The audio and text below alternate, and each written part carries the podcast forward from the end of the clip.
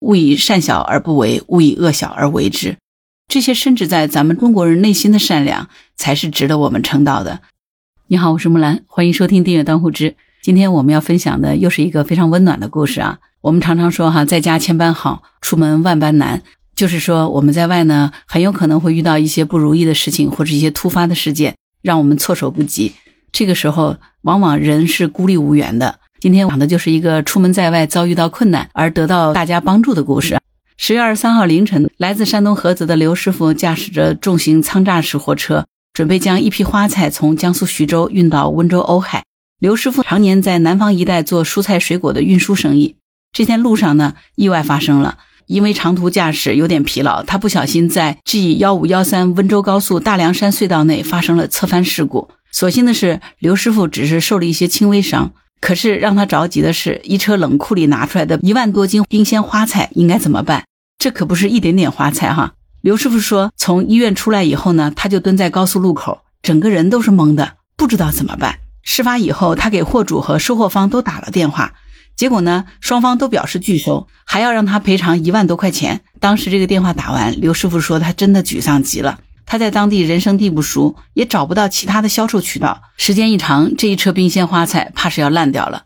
他和妻子商量着，这些菜可能只能是忍痛不要了。想到这些损失呢，刘师傅这样的一个大男人忍不住掉了眼泪。本来呢，他把这一车花菜送过去呢，可以赚四千九百块的运输费。但是现在不仅赚不了钱，还要搭进去赔偿金和油费，这些损失就抵得上他一个月的收入了。在处理事故的过程当中，丽水高速交警支队三大队的民警周立海知道了刘师傅的难处，他就想着能不能帮帮他。于是呢，周警官就跟刘师傅说，丽水有一个蔬菜批发市场，可以去那里问一问，也许能够卖出去。周警官就带着刘师傅去市场转了一圈，但是一无所获，因为下午的时候很多商铺都关了门，开着门的也早都已经预定好了明天要卖的蔬菜。周警官就跟同事说了刘师傅的情况。这个时候呢，有人就提出来，不如发布一条求助消息，发动身边的人一起帮忙转发一下。于是呢，在十月二十三号晚上，青田请帮帮这个货车司机的求助信息就迅速的在青田人的朋友圈和群聊里扩散出来了。信息是这样说的：今天凌晨，在 G 幺五幺三温丽高速大凉山隧道内，一辆运载着花菜的冰鲜大货车发生了事故，一万多斤花菜失去了卖相。货主听闻发生事故，现在已经拒收花菜，司机也没有办法得到相应的运输费用。司机师傅说，一万多斤花菜还有一大部分是完好的，他想把这些花菜一块钱一斤出售，地点是县车管所旁边的某汽车修理厂，联系人是金警官。这条信息经过一夜的接力转发，看到消息后的第二天，很多青田市民就专程赶到车管所旁边的修理厂去买花菜。刘师傅的货车前面队伍越排越长。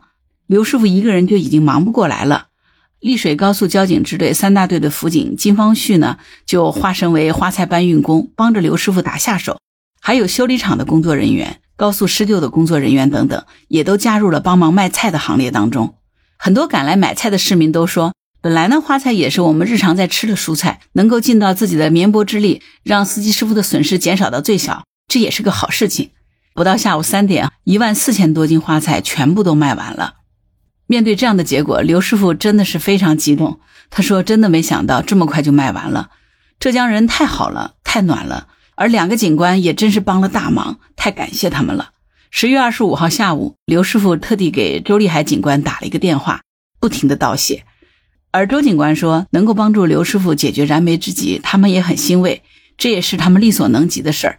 每个人都会遇到困难，既然看到了，那能帮多少就帮多少。”听完这个故事，是不是觉得特别暖心？作为浙江人啊，真的是要为浙江青田的老乡们也要点个赞。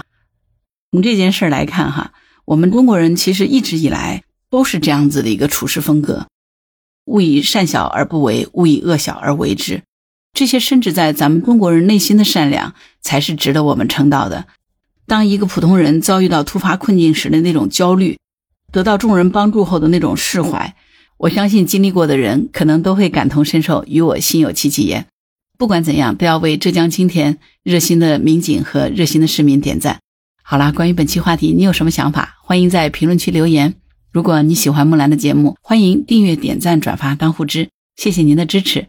当然，如果你喜欢木兰，也欢迎你加入木兰之家听友会，请到那个人人都能发布朋友圈的绿色平台，输入木兰的全拼下划线七八九就可以找到我了。